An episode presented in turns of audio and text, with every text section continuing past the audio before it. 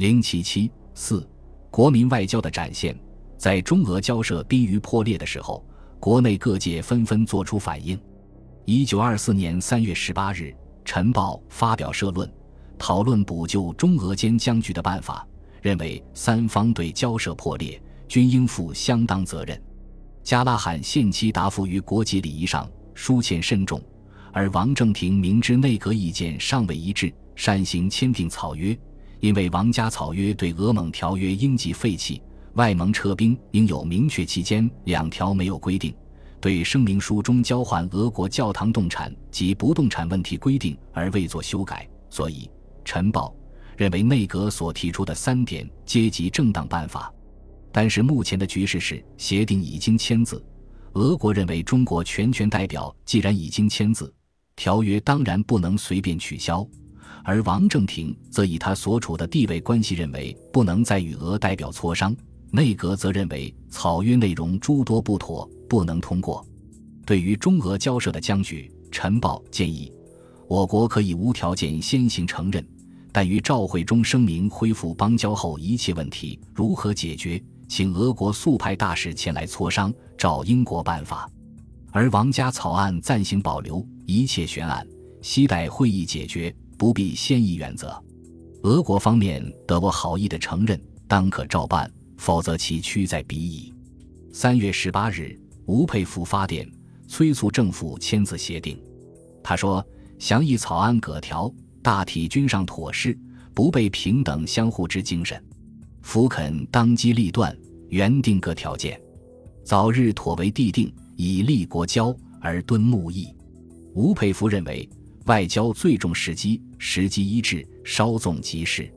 以此次对俄交涉而论，中东路一项，在先俄方本宣称无代价交还。外蒙撤兵及边境各问题，迟速先后之间亦有难易损益之不同。今既得相当公平结果，往者已不必说，来者犹可直追。二十日，吴佩孚又发电催促签字，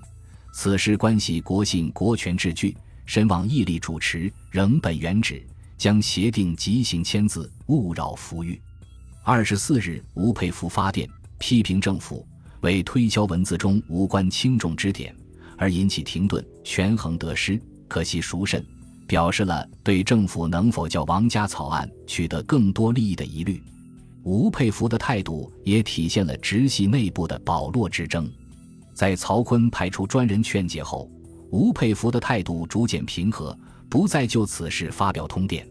直系其他干将如齐谢元、萧耀南、张福来。刘振华等均发出电报，均催促内阁迅速签字。晨报对这种现象评论说：“姜立对于外交问题本先研究，而此次居然态度一致，诚堪令人注目。”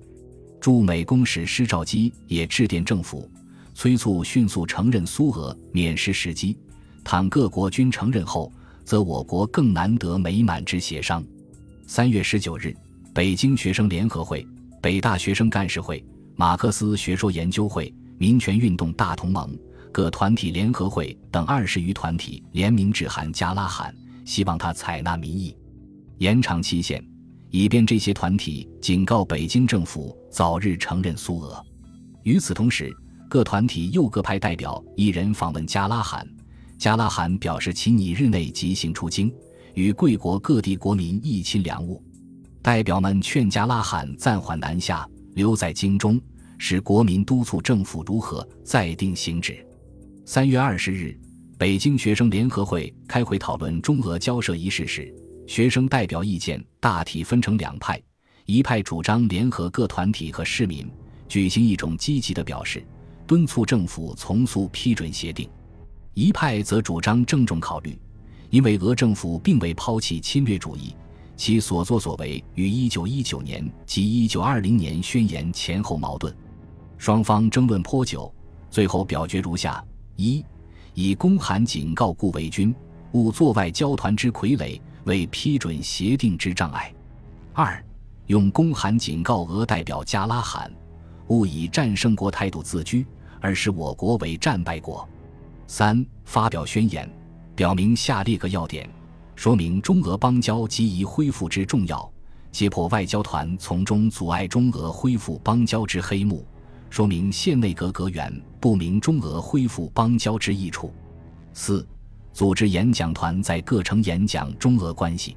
在随即发出的警告顾维钧函中，学生们态度极为激烈，他们指责中国外交内厅一二不效政客之指使，外受法美各国之拨弄，只失外交独立之精神，并以贻误国事。因此，该会决定，只要一息尚存，势必力争。赵家楼故事可为阴鉴。上海全国学生总会也派代表与会，决定与北京当地学生联合，督促当局承认苏俄，表示上海方面学生界、新闻界、工界皆一致主张承认苏俄。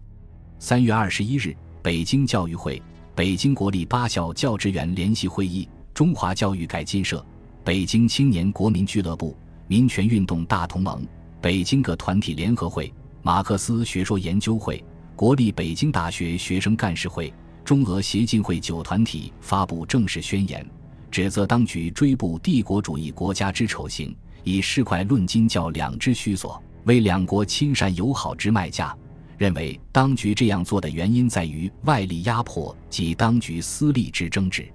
这些团体呼吁全国同胞及各团体努力一。反抗帝国主义对于中国外交之压迫。二、督促政府立即无条件承认苏俄。北大教授已发出宣言，除一方警告我国办理外交者，立为无条件之宣告承认；一方要求俄代表仍请保持十三日之协定，为中俄正式会议之根据。在中俄交涉陷入困难的时候，国会议员们纷纷活动，各自从自己的立场出发。对中俄交涉发表看法，其中有一部分人欲借外交问题作为党争的武器，掀起革潮。议员们对于中俄交涉的态度大体上可分为两派：一派以法治共进会为代表，主张政府对于协定速予批准，指责政府对草案态度咬文嚼字，多所挑剔，虽坐失时机，亦所不惜；另一派以议员俱乐部为代表。主张政府不应贸然订约，因为王正廷与加拉罕所定条件有损国权。二十日，该派议员八十二人提出质问书，指责王正廷与加拉罕私定草约，无签字之权而擅行签字，所以其责任重于伊犁事件之重后；而政府默认王正廷的所作所为，纵容属吏大权旁落，铸错误国，其责任重于同光间之清廷。三月二十二日，《晨报》发表社论讨论政府的责任。社论指出，内阁应负之责任在于没有一定政策，最初分部签注，后又各自修改，举棋不定，致使全局。王正廷应负之责任在于身为代表，在内阁所提条件未议妥以前，轻率议定，其失职行为也无可争辩。加拉罕身为外交家，对于订立协定的手续应该极为明了。但其在中俄协定议定之后，立即报告莫斯科政府说已签字，致使苏联举国庆贺。这一误报的结果，致使苏联政府在得知中国拒绝批准已签字之协定时非常愤慨，所以训令加拉罕发出限期签字的照会。苏俄这一照会类似埃蒂韦敦书，不符合两国谈判修好的本意。同情苏俄的人尚且对这一照会不满。反对苏俄的人就更找到了反对的借口，况且召会中限期三日签字，事关两国体面，终于造成今日相持不下之局面。对于俄国只承认蒙古为中国领土之一部分，并尊重中国主权，不肯明白声明废弃一九二一年俄蒙密约一事，社论认为，我政府之坚持此点甚为正当，而俄国之始终拒绝，书欠理由。社论最后忠告中俄当局，双方仍宜开诚相见，从长磋商，断不可因小小误会影响基于未来邦交。三月二十四日，《申报》发表文章讨论中俄交涉破裂的内幕，指出阁议中所争三点只是表面文章，其中内幕一是顾维钧与王正廷对俄主张不同，王主张一定大纲后给予承认，再开正式会议议定西目。顾主张此时机成熟，再行开议，不必积极承认。顾王之间有私利之争；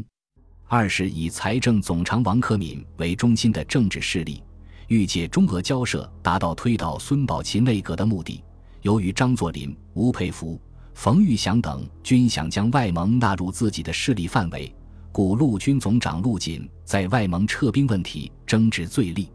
三则为教育界与加拉罕关系密切，其声援加拉罕的举动。大为军阀财阀官僚所遗忌，盖恐致使阶级赤化，不利于弱卑也。此外，加拉罕宣言中抛弃的庚子赔款规定用于教育经费，军阀财阀官僚多不乐意。四是北京外交部的外交相系他动的而非自动的，此人所共建。此次反对承认苏俄的阁员，者称交民相空气不佳。但是也有人站在政府立场说话。陈廷瑞发表《外交形势论》，指出目前的局势是王与顾分裂，府与院分裂，姜立又与政府分裂，而我国的一部分国民凡以客体之口吻责备政府为苏俄助张声势的举动，实在是可疑。我国对外应团结一致，才能壮使者之胆而寒敌人之心。他认为，我政府对中俄交涉应当坚持勿为所动。本集播放完毕，感谢您的收听，喜欢请订阅加关注，主页有更多精彩内容。